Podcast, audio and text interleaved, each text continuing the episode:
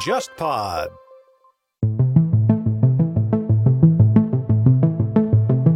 自民党的核心意识形态是什么？一句话就是日美安保，对，二零一六年安倍在吃不准特朗普的想法的他呃情只况能下这，么说。他肯定要跟特朗普强调日美安保的重要性，因为对不然我日本的一个重要的一个安全利基就没有了。对，然后怎么样跟特朗普强调日美安保，特朗普可能才听得进去呢？他就要强调中国威胁论。对，这是他的一个逻辑上的一个圈嘛，而不是说安倍就讨厌中国，对，不是这么一个想法。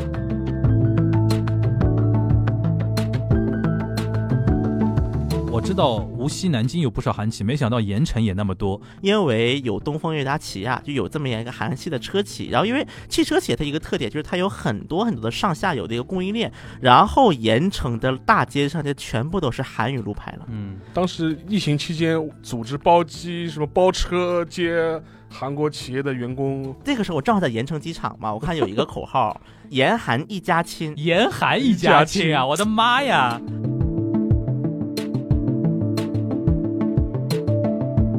土下座是可以啊，这 谢罪也没哦也 OK。但是我想强调一下，就是说我本人并不是一个特别，比如说直男癌啊，或者说怎么样的一个人。就相信听我锦湖端的朋友应该知道，我经常会有一些女性主义的角度的一些话题，对吧？所以说希望大家呢也不要过于敏感。一个先从反省的角度来说，就是说是因为我们三个都是男性嘛，因为而且三个都是直男嘛，所以说有的时候不一定，啊， 我没我没确认过啊。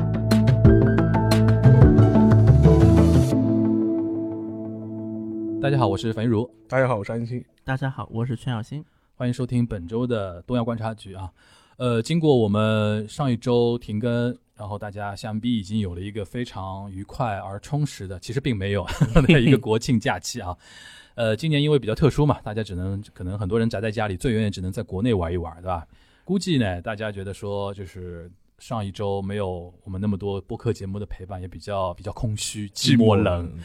啊对，为了弥补大家呢，就这一期呢，就是几个原因啊，我们今天做一期特别节目。呃，首先第一个呢，就是呃长假回来做一期特别节目，跟大家稍微换换口味。第二个呢，就是为了纪念我们那个在小宇宙这个 APP 上面啊，呃，东阳观察局粉丝订阅量破万，对吧？对现在已经是多少？我看一下啊，现在是一万一千三百零六人。对我们这在是录音的是个时间节点就上是面，九月底的时候录音，嗯，呃，这个其实速度蛮快了啊，比我想象中要快。而且这只是小宇宙的平台嘛，因为我们都知道，呃，我们节目也跟 JustPod 的很多节目一样，也是各个平台都有的嘛，全平台都找得到全，平台都有，所以说我觉得，呃，我听到就是说他们 JustPod 的人跟我反馈的时候也说，其实，在其他平台的一些收听量和那个粉丝数也是挺高的，嗯，相对于一个新节目来说，还是增长比较快的吧。沙老师用非常冷静的口气来秀了一把。 哎，那个小新，你有那种收到反馈吗？也有可能是我的一个圈子的问题啊，嗯可能会其实偏小众一点。我之前有一个很久没联系过的一个朋友啊，嗯然后他说他开车的时候跟那个苹果那 CarPlay 啊有联系上，然后对通过苹果的自带播客，嗯，然后就因为正好那天上日推了，嗯啊啊，然后就听到了，然后问，哎，这是你吗？上日推，不是，就是当日的当日推推荐。吓死我了！我以为我们上日本推特了， 事情搞大了，这个事情要成要成国际问题了，不，你你要上也是可能的。荐也有可嗯能，也有可能取，决于我们聊什么。 对对对。因为我自己本身就是做媒体的，嗯但是播客这可能跟我之前做的也不是性质也不完全一样吧，嗯应该算是。啊、不过有一次啊，我前段时间去报一个资格证的时候，资格嗯证考试，因为正好就是我当时不是在那个单子上写我名字嘛，嗯，然后后面呢就拍我肩膀说你就是那个东亚观察局的那个，哎，你家你是那个谁家的谁谁谁，就这种感觉、哎那哥们儿也是媒体人，啊，对对，然后反反正就是说明还是有一定传播度的 啊。对的，对，啊包括我们单位的一些同事也嗯跟我反馈、嗯，说那个人是你 吗？ 是是是，所以说就确实会有这么样的一个情况吧，就是行有时候会感觉哦，我们的东亚观察出圈了，出圈了，对。会有这种感触。行，那为了反馈那么多听友的一个热情吧，就我们今天这一期怎么玩呢？就我提供了一个概念，就是我们目前大概有二十期左右的节目嘛，嗯，然后我们今天就是纪念，就是小宇宙平台破那个一万人达成，对一一万人达成一，万人达成，然后我们每一期就选第一条热评，嗯，然后呢做一个互动。这条热评可能是一个评论，可能是一个提问，可能是任何东西。对反正就是我们借这条热评回顾一下那期节目，然后如果我们有一些什么查缺补漏的一些补充的一些东西的话，可以每期可以放一点，好啊嗯对，吧？然然后我我插一句，就是说，之所以选择小宇宙这个平台呢，其实有一点声明啊，就是 我们没有，我们没有没有吃饭啊，我们没有恰饭，我没有恰饭，对吧？就是说，只不过就小宇宙这个平台，相对来说，在最中活文跃，中文的播客圈里面，算是一个比较专业，然后使用呃体验比较好的一个播客平台。对，这是对于用户来说，对用户来说，对它的于我们来说呢，就是反馈比较热烈一点。对对对，而且它的一些使用体验相对来说比较干净。嗯，然后，因为我也非常好奇啊，就是说我们的东亚的听众以哪种方式收听比较多，嗯所以说将来说不定我们也会做一个小的一些小调查小调查嗯，你是用通过哪些平台来来收听我们节目的？哎，你就可以在这一期节目里下面留言嘛。对，这期节目上线之后，我会把几个主要的平台看一呃平台遍，看一平遍，台名字不是，我都发一条评论，对然后看哪条评论最热评， 对。最终顶上来的就是那个， 好吧？对大家可然以后调查一下，然后呢，就是说，呃，相对而言，就我本人听播客的话，我一般就直接是用那个苹果的自带的那个嗯嗯嗯 Podcast 去听的，嗯因为它等于是一个第三方的抓取平台嘛，嗯，所以说相对来说会东西会比较全一点。对，另外一个的话，我我我个人是建议我们的听众可以使用一些泛用型的一些播客平台，嗯或者是播客的一些播放工具来听，嗯因为这样子的话。呃，你可能会呃第一时间比较及时的去听到我们的节目，也会听得比较全，对吧 嗯，？他沙老师讲话真的已经是已经是各种明示暗示一起来了，对，都都大大家听懂了吧？听懂了，听懂了。然后呢，我觉得还声明一点啊，嗯就是未来是为了配合某些平台的一些需求，我们未来呢就是聊时政的话题呢，可能用一种比如说代号的形式出现，比如说那个聊那个日本首相啊，我们用那个大将军啊，对吧？兼大将军，对吧？然后那个聊那个文在寅的时候，我们聊文大统领或者老文啊，就是那个全小新经常说老文啊什么。然后标题呢，我们尽量就是演绎化，嗯对吧？好玩，玩玩点梗，对吧？对但是呢，经常听我们节目的朋友呢，大家请注意的，就是这种梗呢，你不要以为我们在里面瞎聊，还是聊时政，但是呢，标题呢一定要演绎化，对吧？对嗯这具体运用什么原因我们就不聊了，对吧？未来会走这个方向，然后关于什么那个吃喝玩乐的一些话题，还是会正常就进行一些输出嗯啊，这是我们今天这期节目那个进行之前给大家声明的一些事情，好吧？那我们就进入正题。我现在边拿着手上的那个手机啊，边看那个小宇宙 APP。我们进入到我们独立之后的东亚观察局独立之后的第一期，标题叫《安倍的口罩，老文的礼炮》啊。大家还记得那个那天聊的什么吧？就是我记得是韩国刚选完嘛，就是中期选举，韩国啊的中这期是选韩举国，的国会议员，国会议员国会议员刚改刚选完，因为小心打脸嘛，就是预测太保守，太保守，对，后来是那个左派大胜嘛，对吧？所以说才有了这期节目的一个标题。当时又是那个阿贝诺马斯克，然后就是日本疫情刚刚开始延烧的时候，对，刚日开始本日本全国发口罩，对吧？对然然后后被被嘲笑嘛，对吧？对所以说才会有第一期这个节目。然后第 这一期节目的一个热评，第一条热评是什么？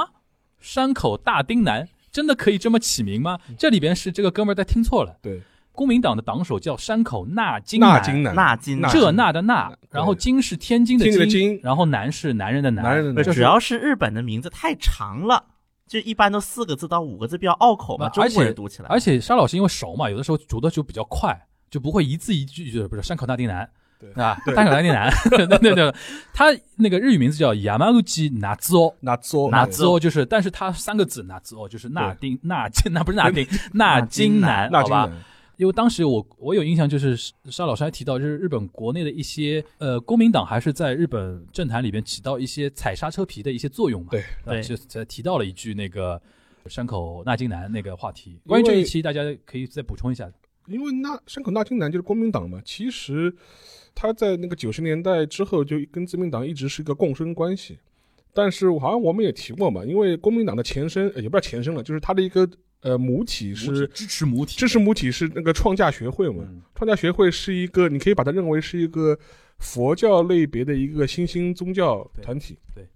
然后新天地嘛，就新天地被洗白了，啊，没没没没，人家现在是正经 宗， 人家好吧好吧好吧是人家现在是我我有点半黑的状态对啊，对，人人家现在是正经宗教，而且已经完全就是说主流化了，对对对已经完完全主流化了。所以说，你去日本的话，其实还应该能看到一些创价学会的一些痕迹啊，或嗯者一些机构啊，还有广告，还有广告。然后国民党等于就是它的一个政治实体，对。然后它跟自民党九十年代以以来就一直是一个联合执政的状态，它就有点像西方国家前面基督教长老会啊那种东西了吧？对。然后它基本上在自民党的内阁里面都会保有一个大臣的位置，嗯，所以说基本上还是一个比较有存在感的政党。嗯同时的话，之所以说它是刹车皮的原因嘛，就是说从执政的角度来说，它能传递一些跟自民党不太一样的声音，嗯然后至少能够丰富一下执政集团内部的一些生态，嗯就是多样性上会做得好一嗯点，嗯相对来说能够发挥一下这作用吧。然后那个时期。关于防疫的问题上面，其实当时上课大金兰也是对当时自民党的一些，比如说什么呃，到底是每人发十万啊，还是一家发三十万，一些政策也提出过一些不一样的意见。嗯所以说，基本上是这么一个啊角色吧。对，我觉得这一点啊，我就是说到日本的那个公民党吧，我就突然想，其实我觉我个人觉得啊，从我从一个韩国的观察，我觉得公民党已经是一个非常就把宗教色彩淡化的一个政党，因为在韩国也出现过几个以宗教为根基的政党。但是可能大家都没有听说过，即便是对一些韩国政坛比较了解的人，像基督教界什么基督自由统一党，然后什么基督党，还有什么护国佛教什么什么党，反正出现过很多。嗯但是在韩国，就是这种宗教政党会面临几种命运。第一种就是像基督教的这种政党呢，它虽然说就是它这个可能是基督教韩国基督教教内比较有名望的一些人，他们来创办。那么在这里，他的创始人之一就是全光训牧师，就是之前哈利路亚。那么这种人他拿出的很多那种公约，嗯，都是比较扯的，比如说什么牧师无息贷款，就会这样很奇奇怪怪的政策，这是第一种。要么第二种就是彻底成为一种梗，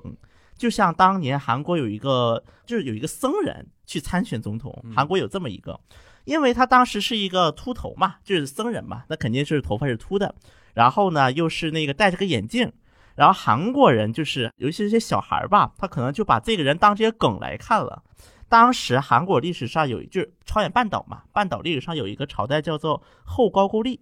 然后后高句丽的那个创始人有一个僧人，然后当时一个僧人呢，因为他是戴着一个眼罩嘛，就一边戴着眼罩的一种形象，所以很多韩国人就把他和他连接起来，就把他当成一个梗来看。所以说，当这些宗教政党在韩国不成气候之后，那么在韩国就会出现像新天地这样的，他自己不创教，但是他会去支持各种各样的教派，往各种各样的教派派自己的人呐、派自己的资金过去。嗯那么这就会联系到之前那个新天地教那个总会长，嗯，类似于教主吧，全光那个训李万对李万熙，啊李万熙啊，李万熙来道歉的时候会带着朴槿惠的手表，嗯就会联系到这么样的一个嗯切点上来。那么这是韩国的一个宗教政党一个现状。其实然后，嗯，呃，其实说穿了，就是宗教政党要主流化，其实是很难的一件事情吧。对，除非是完全洗就是往洗白的方向走所。以说对，公民党已经算是做的比较成功了。比较成功的一个，而且啊基本上你在日本的话，你讲到公民党，大家不会有觉得你是一个很奇怪的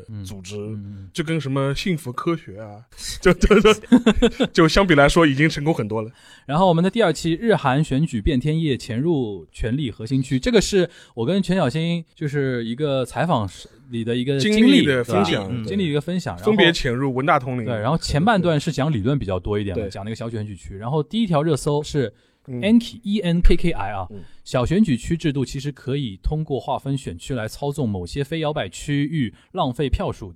一个地方非常坚定，其实根本不是好事。两党情况下，百分之九十和百分之五十一都是获得一个席位，百分之五十一后剩下的人数就是浪费。所以本质上说，大方向只要一方超过另一方几个百分点就可以锁定胜局，这是政论， 对这是理论上的政论，毫无对对毫无疑问啊。对，就关于这一期，大家有什么还想到补充的吗？就关于选举区啊，关于那个采访的经历这里，就是那次可能还是讲到了一个总选这一块儿嘛，议员选举，韩国叫总选啊。嗯那么其实我想说的是，虽然文大统领就是执政党共同民主党那一次看起来是一个大胜啊，嗯一百八十多席，那确实挺可怕的。嗯他除了修宪原则什么都能干，但是其实我们要联系一下，我们要联系一下，目前文大统领又开始在面临各种各样的困境。那么按理来讲，大家都会想，哎，你议会都掌握了，你为什么到现在还干得这么困难，处处被牵制？那么这就跟一个很大的一个问题有关。实质上，虽然说这次是拿到一百八十一个席位，但有几个问题。第一个，共同民主党在庆尚道的几个为数不多的席位全丢干净了，基本上。嗯就韩国的全罗道与庆尚道的一个政治上的东西对立是越来越严重了。嗯第二个问题就是，实质上在上一届国会当中，虽然说共同民主党只有一百一十多席，但问题在它有个国民之党，有第三势力。那么国民之党虽然它自己标榜是个正势，但实际上是两种政治势力的一种结合。那么一派是以安哲秀为主导的中偏右的一批势力，以及以朴智元为代表的一批比共同民主党还要左的势力。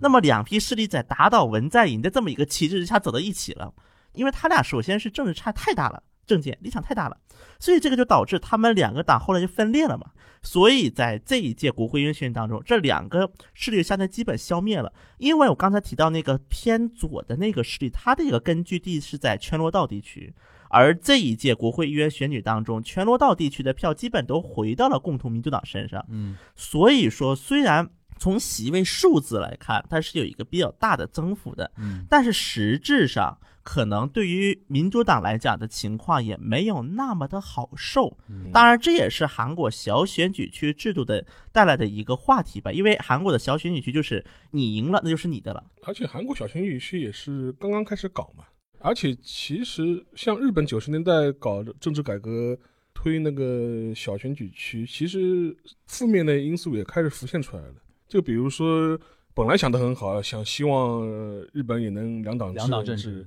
结果根本没有实现，反而是造成了政治劣化，自民党继续独大，对而且导致了政治的劣化嘛。而且还有一个原因就是说，其实某种程度上来说，它是泯灭了很多这种政治的多样性。因为前面那位朋友其实提到那一点，其实放在美国的这种选举制度其实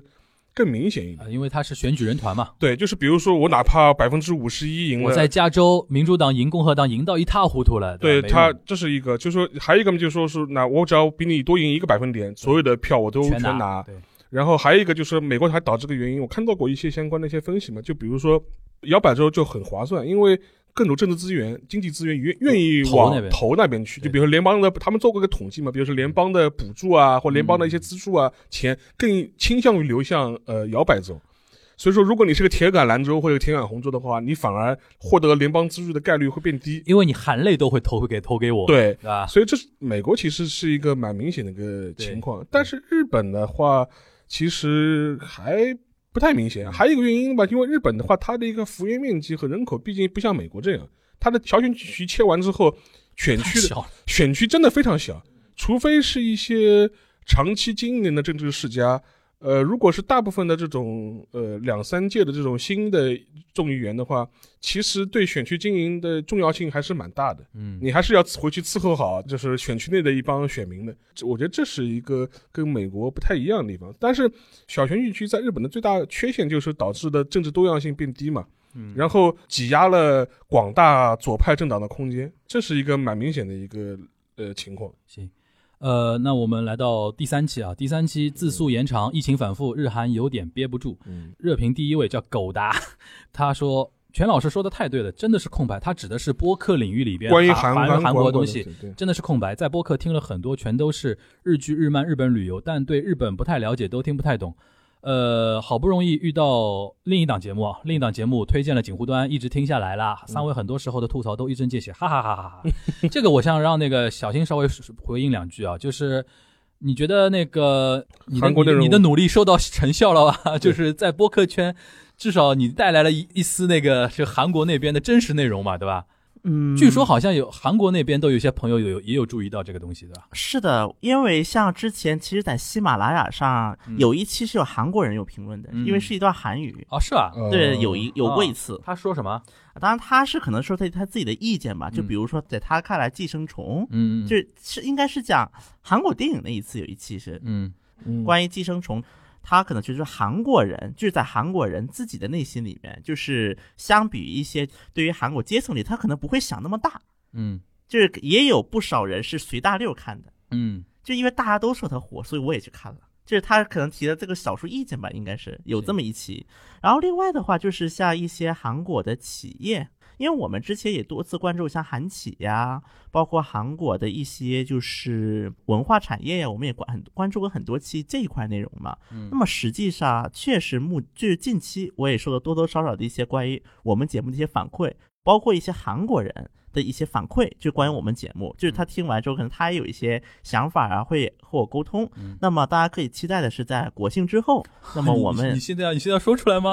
你现在说出来，先卖个关子吧。这个卖个关子，听到本期节目最后，我们会稍微披露一些我们下阶段的一些策划的活动。好的好的，嗯，啊、那下一期啊，第四期你有龙山，我有横田，日韩美军畅通无阻。这一期那个第一个热评，他 ID 很长，我就不念了啊。然后他说聊的好有意思，长知识了。这个就我来回复两个字，谢谢。 啊，然后第五期啊，第五期标题很有意思啊，《爸爸去哪儿》，美国对日韩的掌控与拨弄啊。对。第一个热评十六个点赞啊，就中村贤人 Nakamura Kendo。然后有个好爸爸多好，不要老想着自己做爸爸。 这个沙老师能点评两句吧？这个确实是因为，其实站在日本的角度来说，它没有什么太多选择的空间。至嗯少在目前的政治架构下面的话，这个爸爸，嗯，你没得选，你爱也好，不爱也好，他就是你爸爸。对，所以说这是一个也挺无无奈的事情吧。嗯所以说，从这个角度来说，我还是跟大家讲一点，就是说你谈日本的很多问题的话，你基这本是我上们沙老师反复对强调的一你点你啊。基本上是绕不开美国的因素对的，所以说哪怕是它国内政治的，就是纯国内政治的一些变化，其实背后你都能找到美国的一些线索。关于这一点呢，我建议大家不要一厢情愿不。要一厢情愿，真的不要一厢情前愿。两天那个讲到这个，我特别有感触。前两天不是安倍在接受采访的时候说，一六年特朗普当选了之后，他去纽约找特朗普嘛，嗯，他还很兴奋的就接受媒体，他不是下台了吗？对对对嗯那个他说，当年就是我跟特朗普反复强调日美安保的重要性，对，特朗普才重视了这边。然后呢，这个事情传到我们国内呢，标题变成什么呢？标题变成安倍煽风点火之下，特朗普才把中国视为什么敌人啊，还是什么的？对对对对吧我们有的时候偏掉了，偏掉了，偏掉了。我们有的时候理解错了，或者说媒体，我们现在媒体的从业人员真的，我觉得我不知道，我也不知道是刻意还是水平不够啊，还是怎 么样的。大家请耐心听我后面那段话。就对于日本来说，它最重要的一件事情就是日美安保。对，二零一六年安倍在吃不准特朗普的想法的他只情况能下这，么说。他肯定要跟特朗普强调日美安保的重要性，因为对不然我日本重要的一个安全利基就没有了。对，然后怎么样跟特朗普强调日美安保，特朗普可能才听得进去呢？他就要强调中国威胁论。对，这是他的一个逻辑上的一个圈嘛，一个是这样环环过来的，而不是说安倍就讨厌中国，对，就是想把美国挑起来，然后跟我们中国搞对抗，然后把中国打下去，日本做什么做爸爸，不是这么一个想法。呃，我好像我我在节目里也讲过这个事情，我当时就说是我问过一些朋友，嗯做日本研究的朋友或者一些日本人，都是问你觉得自民党的意识形态是什么嗯？而且你尽量简单，一句话讲清楚。嗯后来讲了半天，后来他说这个一句话很难很难概括，后来说我来概括，一句话就是日美安 保，这就是自民党的核心意识形态。对对对，因为你你要回到一九五五年，他这个党为什么要成立嘛？对，他这个党成立之后做的第一件最重要的事情，就是要确定日美安保体制而。且那个人还是他的外公，外公，所以说这跟他对其他国家的观感嗯没有什么无无所所谓，谓。无所谓。行，那我们第六期啊，谁比谁更黑啊？日韩检察体系内幕，这期讲的是那个就韩国那个检检察改革嘛，对对对吧？然后 April Blue 呃同学他写的，开始看《秘密森林》，跑来听 听，这个让小新讲了，《秘密森林》是一个而韩剧且嘛，而且我强调一下，就是说，其实我也遇到过人跟我说过，就希望我们展开聊聊《秘密嗯森秘密林》。森林对吧反？正我没看过，我没也看不我我也没也看我也不知道讲什么的。呃，首先说一句，我也没看。 首先我要说一句，我也没看。他已经第二季了吧？对，第二季了，第一季是一七年的，第二季一九年。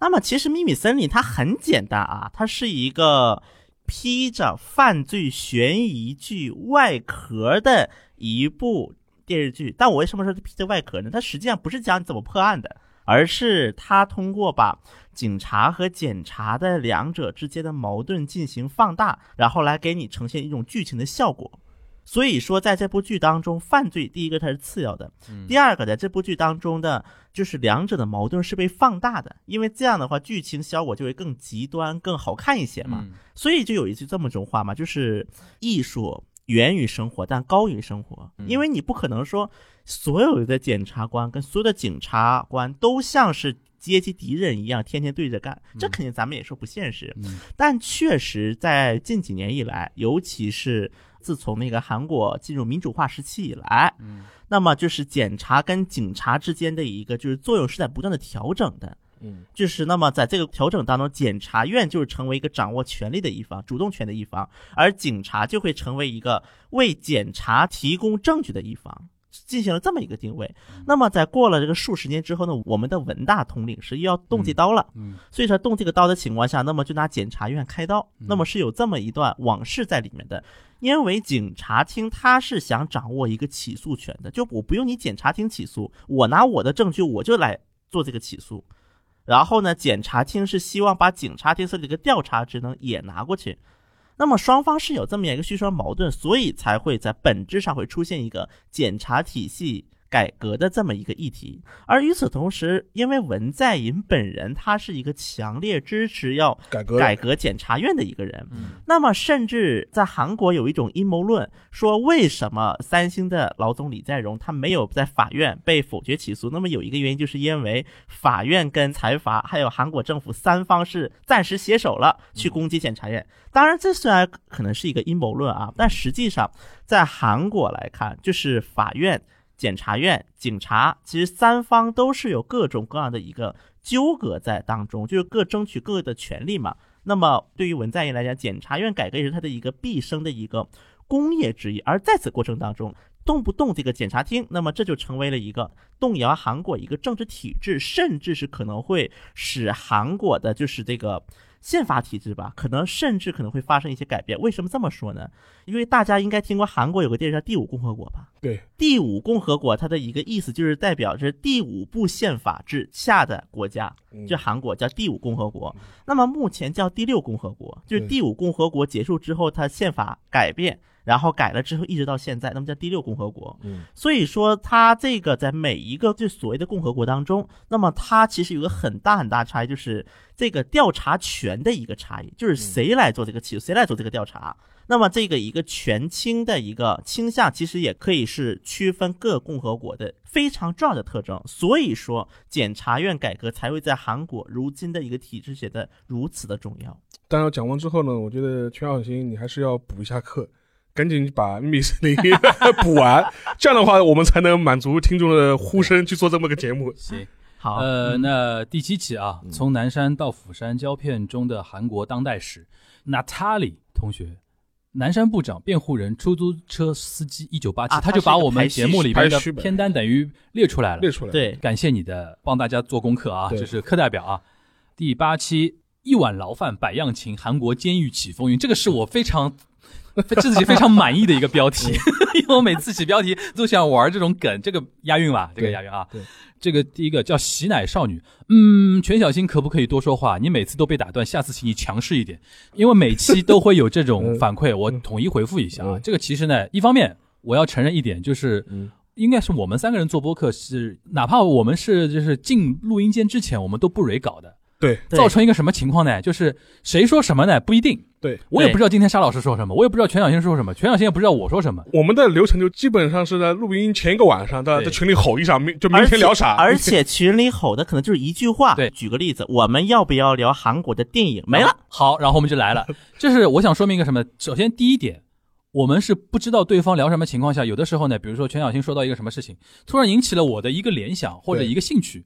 对我会忍不住会去插播问一下一个事情对。然后呢，一问呢，就是全小新原来那个思路就被我打断了，后面就没聊下不去是。尤其这种播客节目，我就有一种感觉是不说出来就忘。对就我可能想着啊，一会儿他说完再说吧。那么嗯对第一个有可能我找不到插播对对对点，自自第二己个忘可能就忘了。对确实有。因为我之前听到过，说有的播客节目它录之前是有很详细的文案的，对这个我们就是是，就是什么有一个什么台本儿几几千字、上万字的台本，然后在那讲，而且是你说哪段，我说哪段呃都就排啊好排好的，的嘛。对我对我我们们做不到，就是我们基本上你可以把它理解成不插电，就是而且我也不喜欢这种状态。嗯对吧？这是一个，这是一个客观因素，还有一个呢，就是大家可能不知道，就我们三个人呢要凑在一起呢，其实不是说那么容易非常容易的。对现在我们最近这几次录都是在晚上录嘛，对，就下班我我脑子里一直有个这个意识，我们要把有限的时间呢多录几期。对所以说有的时候我觉得，哎呦，全小新展的有点开，对，拉回来，铺铺的有点细，那不行，我要稍微，比如拉说回有的时候要对促使他稍微讲快一点，对或者说有些点稍微就是略过去就可以了。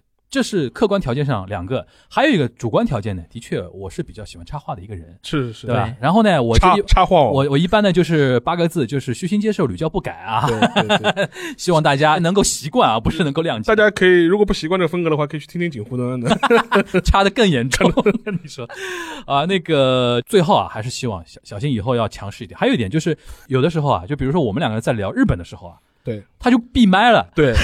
他就闭麦了，你知道吧？ 对，就你有的时候，比如说我们在聊的过程中，你有什么哎可以这个插其其实，实我没有闭麦呀，我知道其实，嗯，但是你拉回来的点往往是哎这个韩国也是这样的。就是我的意思是，你以后可以比如说这样。比如说，对日本你也有一点兴趣。比如说对，我们聊到什么事后的时候，哎，哎日本那个那个那个是怎么样的呢？可能就是互动性可能更强一点。嗯对，这样呢，可能就三个人就更像一种平等的那种对话的那种对感觉就出来了嗯。现在就是有割裂感嘛，就是你把韩国啪啪啪啪聊完，对然后我跟沙老师，哎，日本是这个样子的，然后中间可能有几个点，比如说你那个说，哎。这个就跟韩国哪里哪里就特别像，然后对再展开一段嘛。现在结构上是这个样子的嘛。对，未来可能就是我们互相之间的一个倾听，互相之间的一个善意的打断，我觉得是需要的。这样对可能感觉节目的那个交流的氛围可能更强嗯，嗯更强一点。对，第九期那个第一条热评，Kit Liu 这个同学跟刚才一模一样。三位要是能让对方把话说完，就再好不过。我的同样还是哎，一前样的问题，一样的问题，统一一样的回复啊，统一回复，统回一掉了啊回复。然后第十期，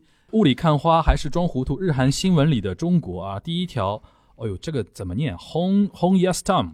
那个中国人不也把郭杰瑞代表了美国人吗？哈哈哈哈哈！呃，郭杰瑞大概是一个 B 站网红 B 站网红对吧，B 站 B 站美国网红，这个人特点是什么？我没看过他的东西。他是一个美国住在纽约的美国犹太人，嗯然后他会讲中文，嗯然后成了 B 站的网红，嗯然后他就会呃拍一些有关美国的一些短视频。啊，吐槽美国啊。呃，他也不叫吐槽美国了，就反正就会讲可能会在美美国的这种情况嘛，就比如说疫情期间美国怎么样啦，啊就是说是嗯，嗯或者是他来中国旅行的时候怎么样了？因为我觉得最近这一两年吧，我觉得其实蛮流行这些讲着讲中文的外国网红的，呃讲讲中文的外国网红在中文世界的这种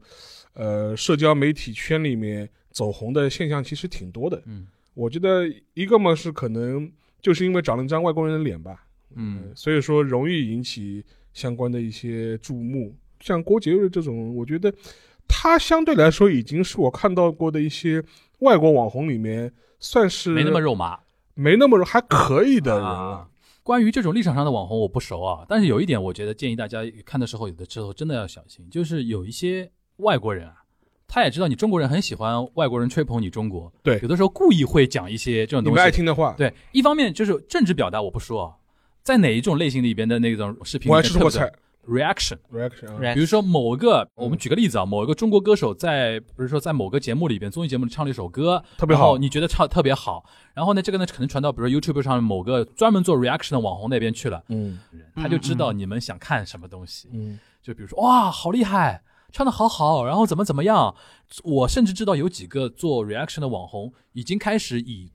看中文世界的一些视频嗯为他主要赚取点击量的一些对，卖点了有的有的有的有的，卖点了，都已经有这样的了。对你说他们是真的欣赏吗？我我觉得不一定，对不一定，我不能说完全不可能，对吧？不一定，但是大家有的时候要注意，但我觉得我看到过日韩也有类似的节目呀，就是找一帮外国人讲日本怎么好，韩国怎么好，对啊对对对对。吧？就是中日韩都有类似的都有这个节目毛病，我觉得中日韩都有这中个毛病。日韩的确都有这个毛病，就是说我建议大家听我们节目的，当然肯定是层次比较高的听众啦。嗯大家看这种东西的时候呢，一定要有个辨别意识，就有的时候呢，你也是不就是要他太当真，他有的时候也是一种呃生意吧，生意对对啊，其也是实有争我议觉得啊，在韩国的综艺节目当中，就经历过这样的一个苦恼的一个过程。嗯，那么像最早，比如说那个美女们的聊天，就韩国有这个节目嗯啊，最是吧早的这名字就像没你们的聊天，对，应该叫美女们的聊天。对，当时就是请各国的一些年轻的女孩嘛来讲韩国。那个时候可能韩国真有点那种倾向，就是说啊，韩国这么好那么好，日本也包有括日本也包有日本也嗯对，有包括那个时候有韩国是有个梗的，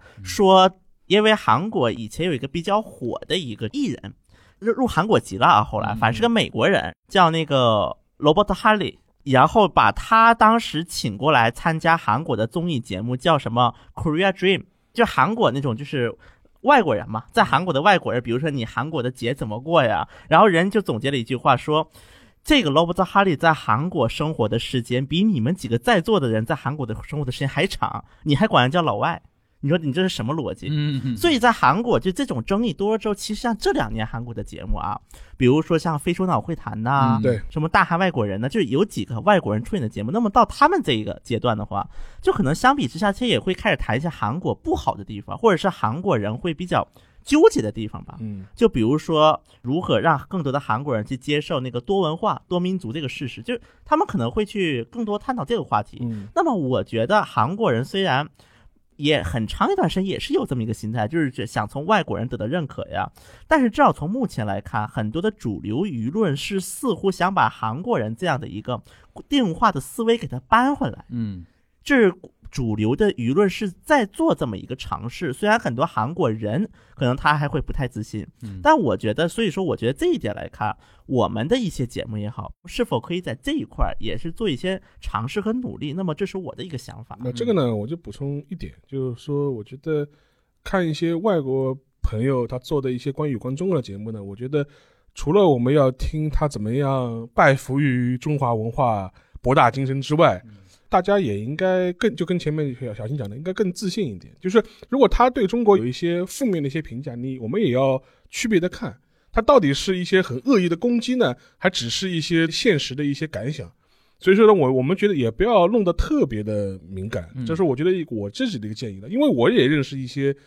比如说外国的朋友，日本啊、韩国或者欧美啊，他们有的时候会吐槽一句两句中国的话，嗯但我觉得这个呢，其实也很正常。有的时候就是他自己生活中碰到的一些事情，对就是不用太上纲上线，我觉得对于一个生活在中国的老外来说，总有好他有坏任的。何他有任何感想都是真实的，对，有好大有家坏，不要很正太常玻璃心。我觉得一是不要偏听偏信， 对对吧？第二个呢，就是万一听到不顺耳的话嘛，也不要太玻璃心，对对吧？好，那那个第十一期啊，日韩接班体系选吕布还是选廖 化？这些这一期因为赶上一个时间点，就是我们发布的那一天，朴元淳自杀了。 对对，这个就这是我们东亚观察局初显威力。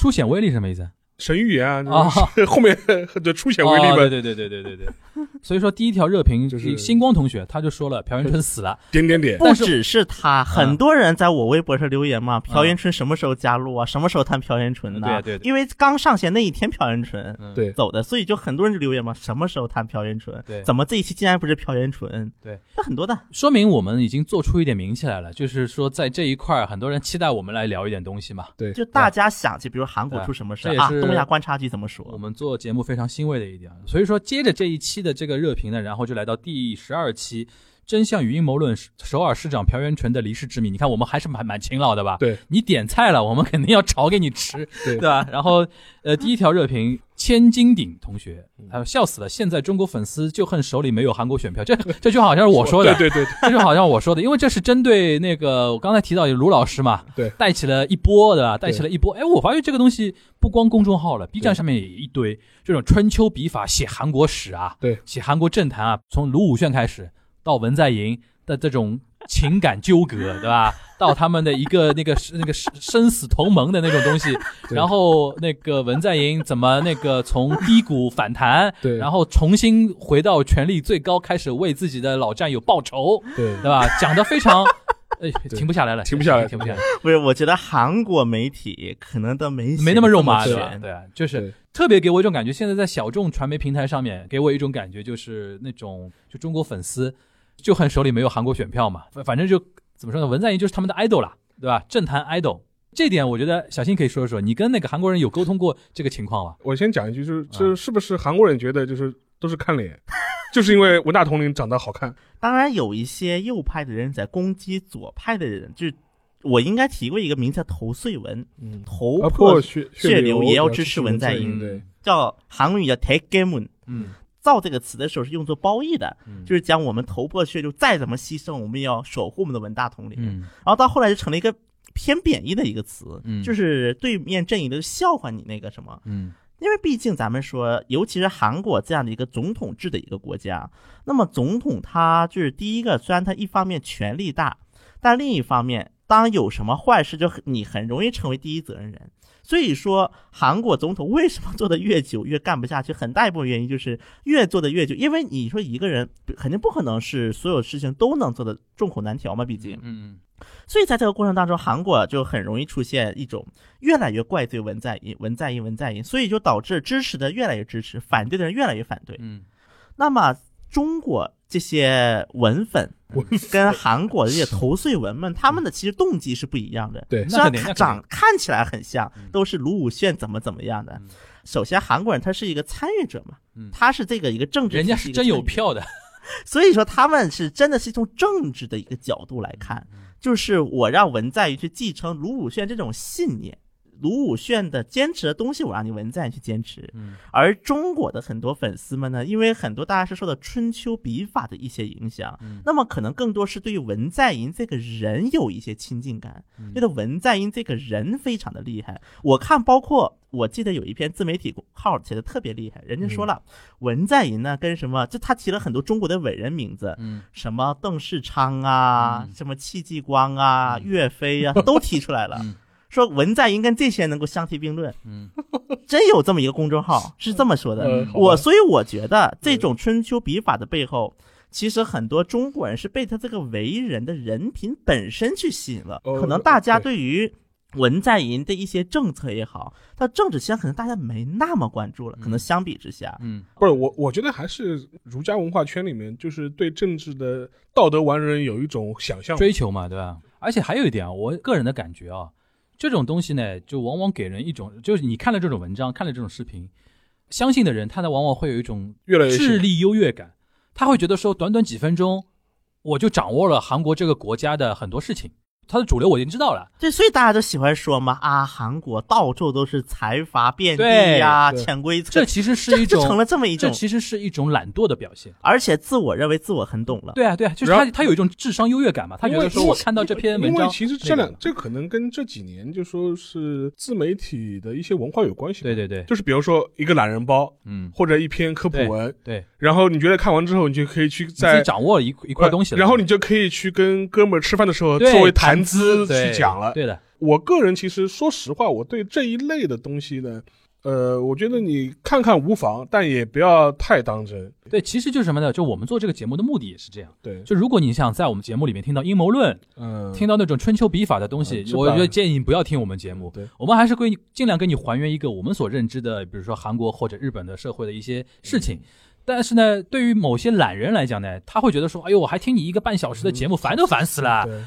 对对吧？就是你给我一个结论，韩国除了文在寅之外都坏人，对就行对了。吧？你们不投给他，你们就是作孽了，你们嗯就是你们这帮包括人。现在日本不也是吗？我们的坚守哎下，呦，这个我们放到下周聊农。农民的儿子，我是日本农民的儿子，我深刻地爱着这个 国家。好，我们下期聊这个东西啊。下面那一期第十三期《毁灭吧，赶紧的》日韩的灾难文学，呃，热评第一条 Ponty 的同学啊，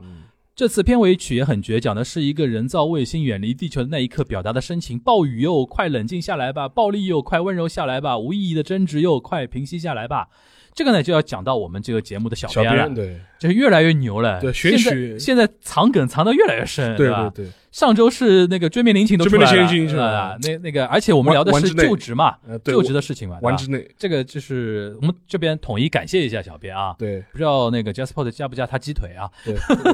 然后呢，我想再多读一条，然嗯后是当中也是一个排名蛮前面的一个。呃，他说三一一的时候呢，我也在亲身出差，嗯也差不多摇了两分 钟。最牛的是，某同事一直在办公，没有离开。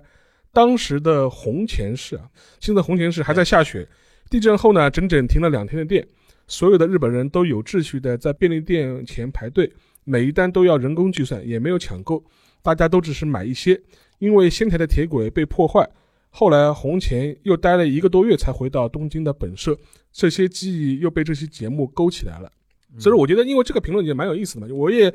非常期待看到一些我们有一些 亲身经历的一些对听众能跟我们有一些互动，对你分享一下自己的一些旅见游的见经历闻啊，留学工的经历、工作的这个啊工作的经历生活啊什么对的，我觉得都可以跟我们分享，对包括日本、韩国的嘛，对对吧？呃，然后第十四期是在西东亚系列二，我要吃肉肉啊，这一期又是小心被打断啊，这每次聊到吃呢，可能我那天就比较比较发散了。比较激动，啊对吧？比较激动，然后我跟沙老师讲话就会撞车，对然后就会打断全小新，对吧？反正刚才已经统一回复过了啊对。然后第十五期日韩泡沫时代的光与影，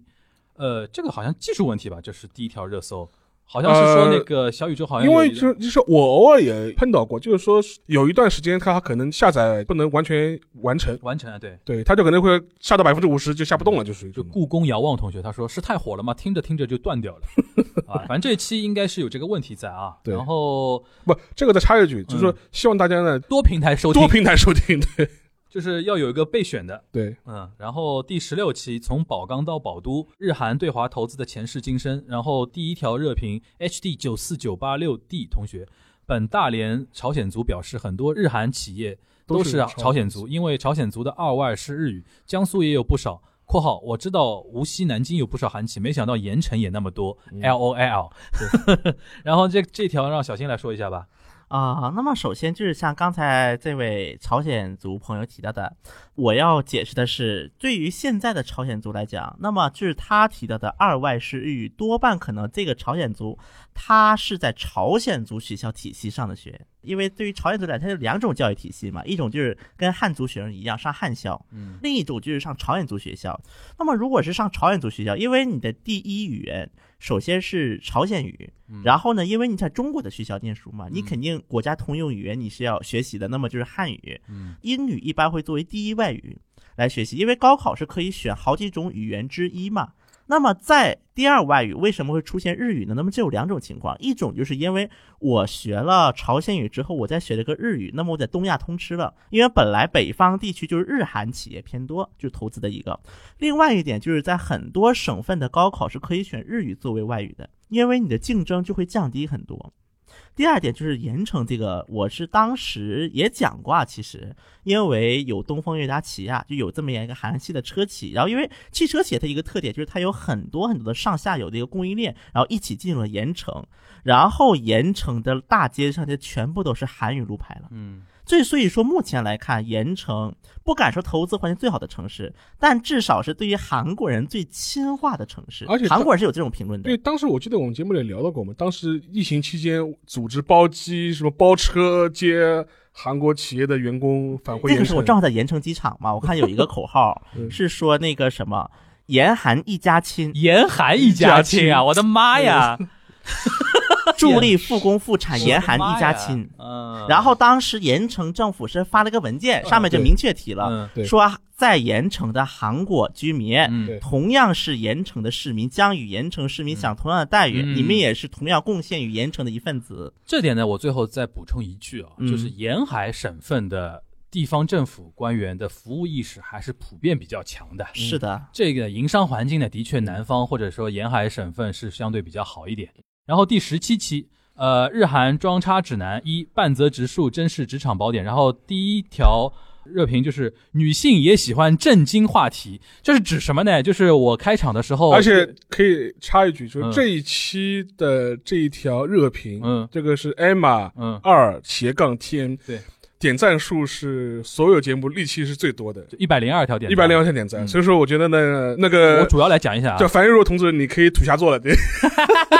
是这样的，就是我在 opening 的时候提到一句，我说聊了两期硬核话题嘛，就是日韩投资中国的话题，我们来换换口味，换一个比较 soft 的，因为如果不换 soft 的话，可能女性听友都要跑掉了，对，对吧？然后这句话呢就被那个他们就是触犯众怒了触犯众怒了，意思就是说你这个在歧视女性，不是他们的说法叫刻板印象偏见，对，对吧？就是说女性也是喜欢嗯正经听正正经经话话题题的嗯的，这个话呢我同意，对吧？但是呢，我我就是土下座是可以啊，就谢罪也没哦也 OK 对。但是我想强调一下，就是说我本人并不是一个特别，比如说直男癌啊，或者说怎么样的一个人，就相信听我锦湖端的朋友应该知道，我经常会有一些女性主义的角度的一些话题，对吧？所以说希望大家呢也不要过于敏感，嗯对对吧？然后呢，还有一点就是我们三个人都要反省的，以后呢聊女性的话题呢一定要小心。不不不，我们这期其实聊的不是女性话这题，期不是女性话聊题，的就是讲话里边涉及涉及到到女性的 keyword 的话，就一定要小心。现在因为互联网大家还是比较敏感的嘛，一个先从反省的角度来说，就是说嗯是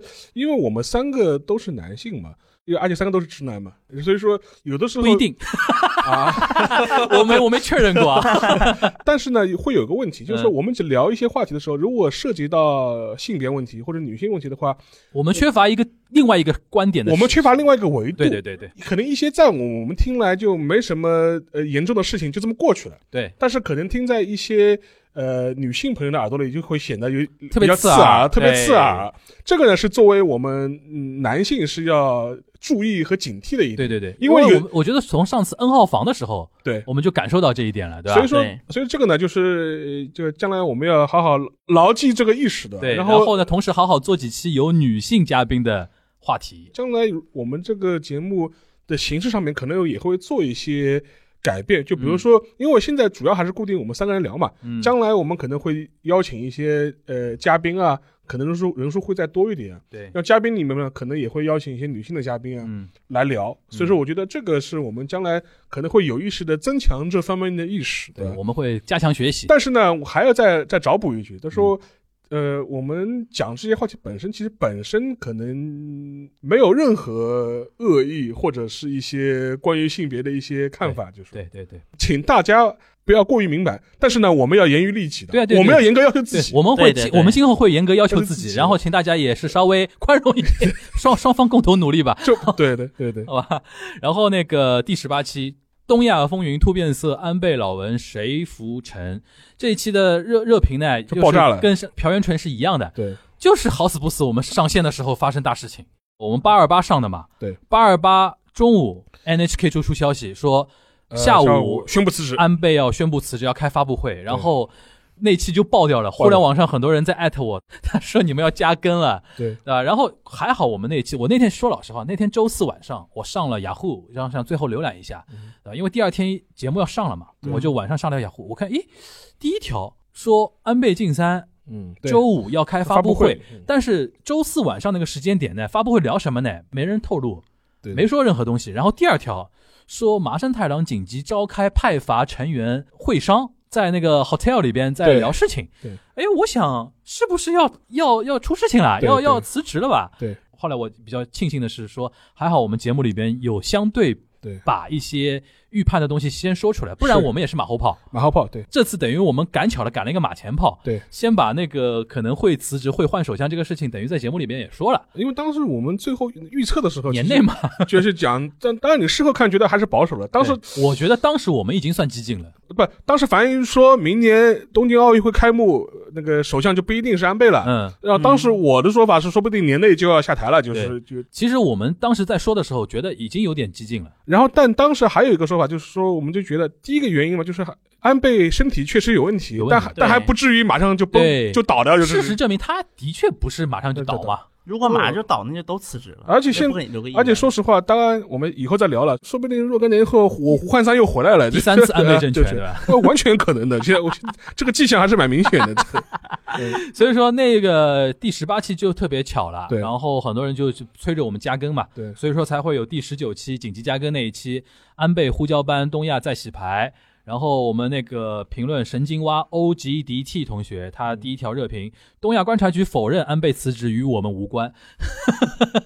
就是就是我们那天就是是紧急加更的一个节目，嗯对然后呢就是也是回应了大家一个说法，因为我那天看到神评论嘛，说那个什么东亚观察局与安倍辞职无关，第无关，我们表示不为安倍辞职负任何责任嘛。就我们回应了一下这个，然后我看到还有人说什么，呃，不愧是播客圈第一毒男。 啊，那个第二十期，呃，比较轻松的话题，但是这一期点击也很高，对，到一点二万了，然后也是九十九条以上的那个评论。第一条热评，Gilgamesh 啊，是吧？反嗯正 G I L G A M E S H 同学，韩国有个综艺叫《懂也没用的神秘杂学词典》，里面有一集谈到韩国咖啡店的一些历史，比这期的 podcast 讲的内容更丰富一些。它等于是借我们这个节目，同时又在安利了一个综艺节目。综艺节目这个节目对对你啊有你有看过吗？小新啊，这个节目我是看过不少期的，啊然后做的蛮好的了也。是罗 PD 的了。对罗 PD，然哦后哦那那那那我们肯定 battle 不过罗罗 PD 的这个甘拜下不风，甘拜下过风。我要声明一句啊，有的东西不是我不想说，而是对确实咱们有这时间限制对，。我们每期就是说，哎，七八点录节目，录对到九十点，我已经是精疲力尽了，已经是。对呀、而且如果再往下录下去，我肯定地铁就没了对，因为不像两位 老师，好心酸。我住的是那种大农村，真的每次来市区就像进城一样的感上觉。上海市郊，上海海市市郊，郊对，我要声明一句，哎嘉定对吧？是嘉定的，对嘉定嘉嘉定定都算好的了。哎呦，我家窗户打开是高速公路，你讲到这个，前两天我看那个脱口秀大会，嗯里边有个哥们儿叫何广智，他现在在效果文化讲脱口秀，他是住宝山的郊区，然后他有宝个山不郊区了吧？宝山不叫宝宝山他估计近郊还在还在宝山的再靠北的，我估计。啊 OK OK，然后他那天说个段子，真的把我笑死了。他说，那个他坐那个地方地铁到底，然后还要骑那个摩拜嘛。然后他那边教到什么程度呢？就路边有一个牌子，上面说这里有会有野生动物出没，就是根据法律你不能乱捕嘛。然后他说。看到这块牌子，我还很庆幸这个地方还有法 律，你懂这个反转吧？嗯就是我那天想讲到这个，我就想到我们我们小新其实也蛮，但还好，因为我开过一次，有一次送你送你到你家那边，我开了一次就是道什么感觉对吧？嗯就不想再开第二次， 太远了这个。不好吧，不，在我家那边，就是我的手机不是有定位嘛？啊因为那个苹果手机它有自动定位的，嗯就是根据你在哪里会自动定位听器。在我家打开定位是江苏太仓，因为我家到太仓市区只有二十二公里，但我家的上海市要三十公里。嗯，行，那那个这是第二十期啊，第二十一期大手向左，创业向右，日韩青年就业众生相第一条。东京大师学同学， 这个他这个 ID 很有意思。然后他就说大中华区的大一卷，什么意思？就是他这期我觉我听到很多人在聊一个内卷的内一个话题卷啊化嗯嗯嗯，因为这样就他最就是近的黑化比较他流他行，就是把大呃中日韩嘛视作大中华区，其实这个大中华区这个认定其实有点有可问题可可议啊对，就是中日韩的确东亚国家，尤其我觉得那天聊下来，我觉得韩国特别严特别明显，特别明显，就是。高学历的人其实不少了，很多了，嗯但是呢，对能给提供给给他们的一些工作职位好像不多，导致对就业的条件越来越严苛，严苛到变态的一个程度。对，这个东西呢，现在比较流行的叫内卷化嘛，内卷化，对对吧？它其实就是说，东亚好像都面临一个内卷化的一个程度。对啊，对这一期两位老师有没有什么补充的？这个嘛，我觉得现在半泽直树 也大完结了， 但哦，好看，啊大大好看吗？好看，我嗯看得我爽死了。但是还是那句话，对吧？嗯就是就说是正直的成年人，不要千万不要学半泽直树的。 对对对 对对，但是回到那个年轻人的这个话题，我觉得将来我们还是会聊的，就就就聊一些可能一些日韩的年轻人在就业之后可能会面临的一些问题。嗯，我觉得是这个话题，呃，有待开发。那一天我们其实也只是聊了一个开头。嗯，对，然后我倒是想分享一个，就是这里面一个有有一个评论啊，叫“冰美式美式”，有一个评论，嗯嗯嗯就是讲的文在寅的纪录片。那么当时这个纪录片，其实那个时候文大统领还不是大统领，对准确说是选大统领的时候，候选人对嘛候选人嘛候选人的时候应该是。然后当时，因为他就是这个丁狗，这是一个平台，嗯他们有一个系列，就是社会的各界名，主要是艺人为主啊，因为艺人需要曝光嘛，所以说艺人来去那个陪伴这些在社会一线的一些年轻人们。那么当时文在寅去陪伴的那个是一个要去考那个军队的军务员，叫做对，就军队的公务嗯员嘛，有点像是去考军务员的一个就是这么一个角色。那么在当时他是有，虽然说我对于那个纪录片里面有一些细节啊，可能会稍微打一点点问，毕竟他可能是。就是提前有台本的嘛，肯定是，嗯对嗯肯定会有这种东西。但我还是想说的，其实里面的很多背景是比较写实的。大家去看那个背景画面，包括他去上课，就是他前采还采了很多真实的东西嘛。对吧的，，对，就那是比较真实的，嗯包括他去那个在这个七八十个人的一个大课里面去这个听我课在我插一句啊，可能嗯就是他先找到这个采访对象，他也不跟你说最后你跟文大统领是这么一个东西，他就说我记录一下你的一个备考的一个对生活状态。是是，然后是拍了这一大样圈，最后那天那个 Cry Max 突然那个文大统领出现就了是文在寅出现一下，对吧？然后那个文大统领当时就说了一句话嘛，希望在五月份，因为总统选举五月嗯份嘛，在五月份的时候，我就是因为他就文在这么比的嘛，说嗯我们俩都在考公务员，对实对际上你那天因为说了总统也是公务员嘛，对，所以说希望我被选为公务员，而你也能够成为我们政府里的一个军务员，就我是们希望我们两个人都能通过这场考试呗。对对。然后最后啊，我我说一下那个后续，嗯，那后来有人哥说们儿后考上了吗？没考上，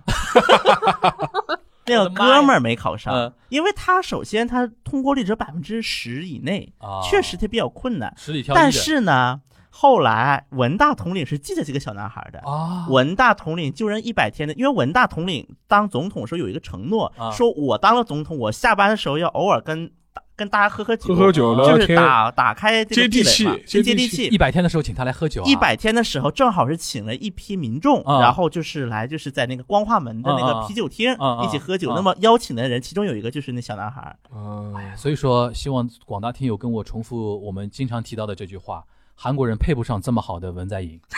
好吧？ 多美好的一个总统啊！好，那个最近的一期了，第二十二期了啊，第二十二期那个国民运动红不让闲聊日韩棒球文化，第一条热评。感觉沙老师有点爱插话，而且重复前一个人说的话，听着真的有点难受。这个我来回应啊。嗯沙老师呢，的确这个线上线下就是很统一的，就是我们线下有的时候聊天啊，沙老师有个特点，就是我们两个人在讲话的时候啊，因为我们两个人就是对于日本的一个认知的一个东西有点有点像嘛，对吧？嗯然后有的时候呢，观点啊什么的也挺接近的，所以说呢。我有的时候说的时候呢，沙老师表示赞同的一个方法呢， 就是顺着我的话也说一对，其实你有点无意识的讲给自己听的一个一个感觉吧，对吧？嗯你平时讲话的那种方式，对吧？然后这个呢，在播客里边呢就会被放大。为什么？你前面也有一 支麦，我前面也有一支麦。然后今天我看到一个说法，就是是这这个叫那个樊玉茹跟沙老师的混响。对 然后这个是可能就是一个习惯问题啊，大家习惯一 下就好。就是还是跟大家强调一点，就是我们做播客呢，不是说为了做这个播客过程中，然后我成为一个更完美的自己。对。还是跟大家分享为主，所以说有一些东西呢，真的是，比如说习惯也好，一些臭毛病也好，真的是我们真实的自己。不过我觉得沙老师有一点习惯特别好，嗯这个在第一个那个第一期啊，嗯在安倍的口罩、老王的礼炮嗯这里有这么一句话，嗯，喜欢沙青青老师活用口号，比如说日本进入了改革深水区，啊我觉得沙老师很善于这总个呢结，，这个呢是沙老师他的一个职业背景嗯跟他那个是学历的一个一个背景，因为他研究这一块嘛，就是而且中日韩啊、中外都有嘛，有的时候为了便于听友的一个入戏就是 认知，因为对有的时候啊，你有一个联觉能力，对就你把你不把中国的事情说说出来的话，你可能理解一个外国的事情，可能要稍微翻几几座山。对，然后这么一说，用中国人喜闻乐见的一些口号一说呢，就是让你瞬间就有一种感觉，这是一个什么性质的事情？对，这是呢沙老师的一个学历背景，而且导致我觉得这种啊很适合于播客，对这种是说标法题式的一个语言嘛。这个也是我们播客为什么做的比较，就是说我们我皮厚一点，就是我们三个人做播客一个优势的一个地方。沙老师呢，他是学历背景，我们两个人呢做媒体出身的，嗯，媒体出身的人有一个特点就是标题意识，对就是讲一我讲一段话，首先要有一个先抛个标题出来，对，先有一个点，嗯先有有一一个点，不然人家后面可能你你如果把前面都铺垫好了，你最后那个点出来，可能人家听的时候就觉得很无聊，前面就关掉了嘛，对对吧？这也对是我们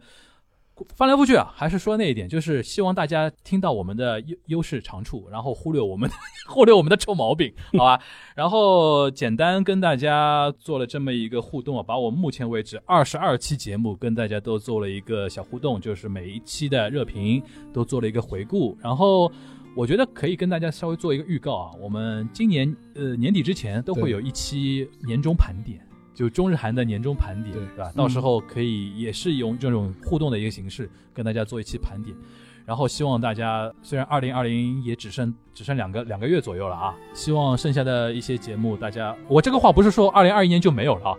大家不要不要以为是我们是二零二零限定节目 啊，对，就是就是希望大家能够继续支持我们的节目啊，然后做个预告，就是年底之前我们会有一期盘点的一个节目，希望大家嗯能够继续收听跟支持。然后呢，刚才沙老师也说了，我们未来会有多元化的一种呈现形式，可能会有嘉宾的一些访谈啊，另外一个就是说，前面也提到嘛，说不定啊，这个这个还没最后确定，嗯，说不定也会有些线下的一些活动。对对对，说不定，说不定。对对，说不定一切一切都在说不定盘。如果盘好了，大家注意我们节目的预告，对吧对？会到时候跟大家，说不定会见面嘛。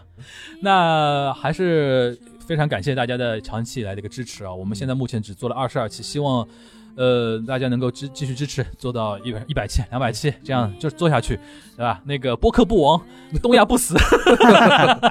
好，那我们下周节目再见，大家拜拜。拜拜拜。 흔들 흔들 내 맘이 왜 이리 요동치는지 그저 着。